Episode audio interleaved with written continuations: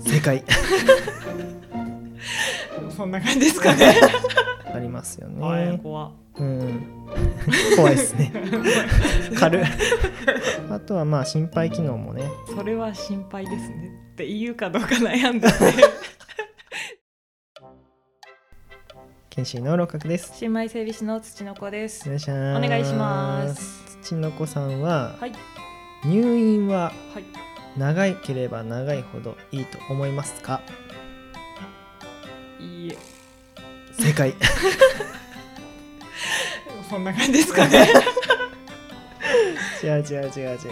入院ってだってそりゃ病院にいる期間は短い方がいいんじゃないですかそうなんです。よっていうのもですね、はい。まあ、結構患者さんの中にうん入院させといた方が安心なんじゃないかっていう方がね結構いらっしゃるんですよほうほうほうほう。うん、例えば病院来て、まあ、お医者さん的にはね、まあ、具合悪そう悪いんだけど、まあうん今のところ入院は大丈夫そうだという話をしても、まあ、心配だから入院させてほしいんだはあはあはあとはあいう人がいたりとか、うんうんまあ、逆に退院もうできそうだっていう人でも、うんちょっとまだ退院するのは不安だからもう少し入れませんかとか、うんうんうまあ言んってくる方がうん結構いらっしゃるんですよね。まあ確かにその気持ちはなんとなくわからなくはないですよね。うんまあなんとなくね具合悪そうだったらね、うん入院させた方が安心なんじゃないかっていうん、うそれはありますね。ありますよね、うんまあ実際のところやっぱ家族が一番見てるからそういう情報も大事だったりするんですよ、はいはい。まあ、病院来てる時だけなんかちょっと元気になってる人とかもいるんでなるほどなるほど。まあ、そういうのは教えてもらってもいいんですけども、うん入院には入院で、はい。まあ、いろんなリスクがあるリスクがなるほどと。うんどんなリスク が。あありがとうございますいい生徒あーすいませんね本当に。まあ特に高齢者の方ですねはい。高齢者の方は、うんまあ、入院するとね病室でやっぱ動かないことが多いんですよねああそれはそうですね確かに。うん、自分の病室のベッドの上に基本的にいることになっちゃっそりてゃそうですね。まあ簡単に言うと、はい。肺葉症候群になるんで すねはいはいよ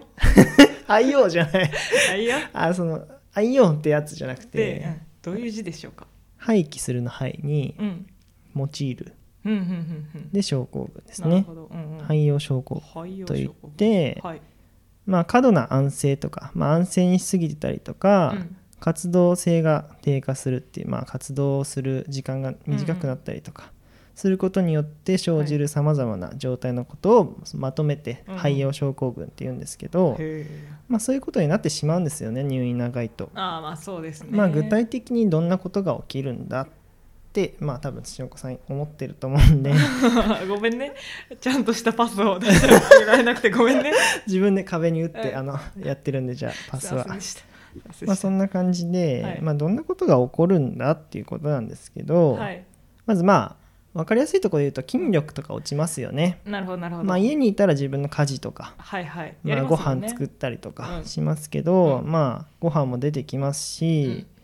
まあ病室から動かないんであんま歩かないですしそうですね筋。肉の筋肉量が落ちてきちゃいますよね。動かなくても生きてきますもんね。うそうなんですよ、はいはい。あとはまあ似たようなところで骨が萎縮してきたりしますね。ああなるやっほど。ぱり使ってないと骨も萎縮されちゃうんでははまあは普通に歩いたりするとか、はまあ何家事をするとか、うんそういうことでも骨を使ってるんうで、ん。はい。実はうん別に筋トレしてなくても、うんそういう生活の動作で普段から骨は使われてるんではい。骨も筋肉もですね使わないとまあそういうふうに落ちてきちゃうと弱っちゃうんですね。なんか筋肉はイメージあるけど骨は結構意外かもしれそなういなんですよね、うん意外と脆くなって骨折しちゃったりとあかー骨折しやすくなっちゃうみたいなこと。そうですねしやすくなっちゃうるっていう感じがありますよほど。はいね、怖っ。うん、 怖 いですね軽いストレートな感じで出てきちゃった。うんあとは、うんまあエコノミークラス症候群とかわかりまはいす、はい、うんうん。まあずっとね同じあ姿勢での同じ姿勢でいると足のところに、はいまあ、血流が滞っちゃって、そこで血栓ができてはいで。それが肺の大きな動脈とかに飛んじゃうと命に関わったりするみたいなのも起きやすいですなるしほ、ど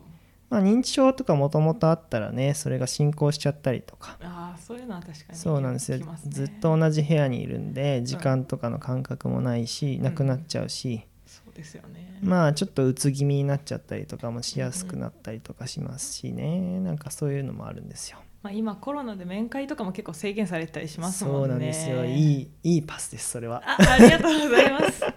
面会とかもねはいやっぱりあの自分の知ってる人とかに会うとね、うんうん認知症とかもまあちょっとね抑えられたりとか本当はだから積極的に会ったり話したりねうんうん話すだけでもやっぱり変わってきますから、はい知ってる人とねうんうんだけどまあコロナなんでね結構難しかったりしますしなるほ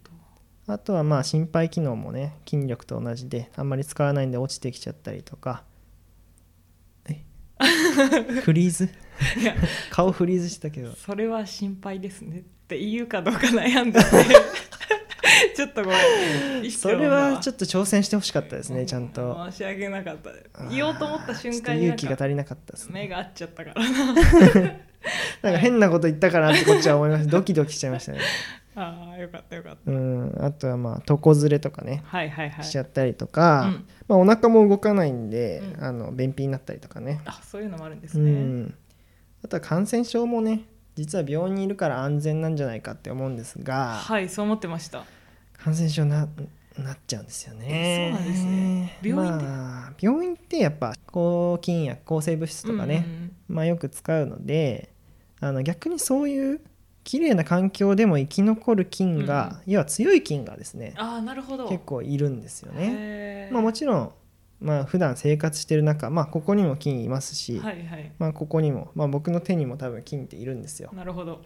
なんですけど、まあ、こいつらは雑魚なわけですよね。あーなるほどまあ、全然自分たちの免疫で、まあ、免疫でというか、まあ、うんそんなにす普通の抗菌薬とかで倒せるうんものなんですが、いはい病院とかにいるやつは、うん結構もうなんて猛者なんでああなるほどその生き残れるんだもん生ねき残っそこてきた猛者ではがいはいはいいるんですすよ、病院には。まなるほどあ、それどうしてもた、うん倒しきれないそういうやつにかかっちゃうと、まあ、より大変なことになっちゃうみたいなことがな起るほどこっちゃうんですよ。そうなんですねっていうことたちがあるので、はいやっぱり入院イコール安心ではないんだぞっていうことはねしっかり覚えておきたいですそね、うなんですすよ、まあ、もちろん対策はね全てうん、あの、まあ、分かっていることなので入院したらどういうことが起こるかっていうのうはんうんあらかじめ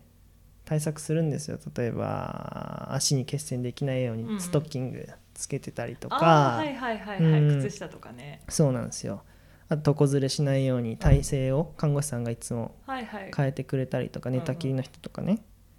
あとはまあもちろん消毒とかもしますし、あとまあリハビリとかもね積極的にそうですね理学療法士さんとかもそうなんですよ入院したら結構うん理学療法士さん病院いるんでうん、うん積極的にリハビリしてもらったりとかなるほどあと認知症とかだとね部屋に時計を置いたりとかねするだけでも結構変わってくるんへでーそういうこともやってるんですがやっぱりまあどうしてもねなるほど起きてしまうんですよどうしても入院するとうーんまあねあとだからまあ患者さん側ができることとしては、はいはいだから入院してる間はやっぱ病気だから動かない方がいいんじゃないかみたいな。まあ安静にしといた方がいいんじゃないかみたいなうんうんねうんなんかこう自分病気できてるし怒られちゃうんじゃないかみたいな、あんまり動き回るとみたいはいなはいあると思うんですけど、基本なんか禁止されてなければ、うん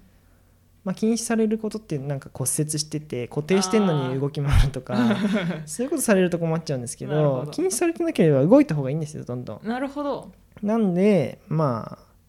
どんどん動いてほしいですね患者さんにはお散歩したり病なる棟ほだけでもいいですし、まああ、ー病室内でちょっとなんかこう動くだけでもいいですし、なるほどねうんうんまあ、そういうのを皆さんに知っていただければなと思って今回こういう話をしましたね大事ですね大事ですか大事ですね私入院実はしたことあるんですけどああそうなんです何でしたっけえーと右膝の十字靭帯切りましてああ手術したんですけど、はいはい膝はの、いはいだからまあ病気というよりかはか怪我の方ですねそうですなねんで、えー、とだから手術の日含めて1週間ちょっとくらいかなうんうんいたんですけどまあだから手術直後はもちろん動けないんで、うんうんうんまあ、3日くらい手術の日含めては寝たきりだったんですけどそうですよねまあ、その後は歩き回って、うんうんあの私夜の病院って本当に怖いのかって思 ってあ気になったんですあよ なるほどねよくあるじゃないですか、はいはいはいだからちょっとトイレを我慢して、はい夜にトイレ行こうって思ってほ深夜2時くらいにトイレ行ったんですよ、うはいはいはいでその時私車椅子なんですけど、はいはいはい車椅子乗ってはいカラーって廊下出てはいはい真っ暗でえー、怖っって思ってほんと私結構ホラーそんな大丈夫なんですけど、はいはいはいうわ病院ってこんな暗いんだって思っておーいいって思いながらトイレ行って 顔を出して帰りましたああーそんそうなんですね結構じゃあ古めの病院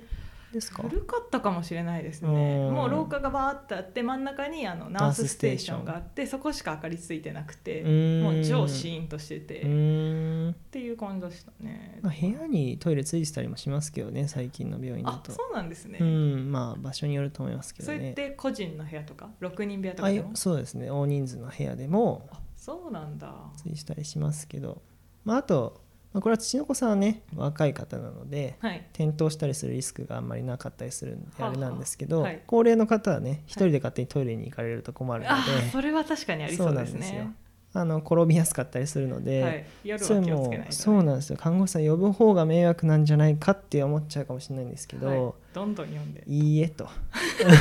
いいえあの転ばれた日には何枚レポート書かなきゃいけないかって話になってくるあのあでなるほどそういうのもちろんありますよね、うん、絶対に呼んであげげてください、それが大事ですねうん、っていう感じですかね。なるほど現在だから夜にアマトイレ行ったのはよくまあでも車椅子で特に制限は私はかかってなかったのあそうですね、まあ、拒否若いしまし方たはけど全然いいと思うんですけどねそういったところも気をつけてですかそねうなんですよまあそんな感じですか、そんな感じですかね、うん、ちょっと伝わりましたかね入院の入院のリスクというか安心じゃないんだぞっていうことはねじゃあ今後入院の予定がある方はそうですねまあビクビクしていただい てどうなんだって話ですけどねそれはあーはいじゃあ今日はそのところでありがとうございましたありがとうございました。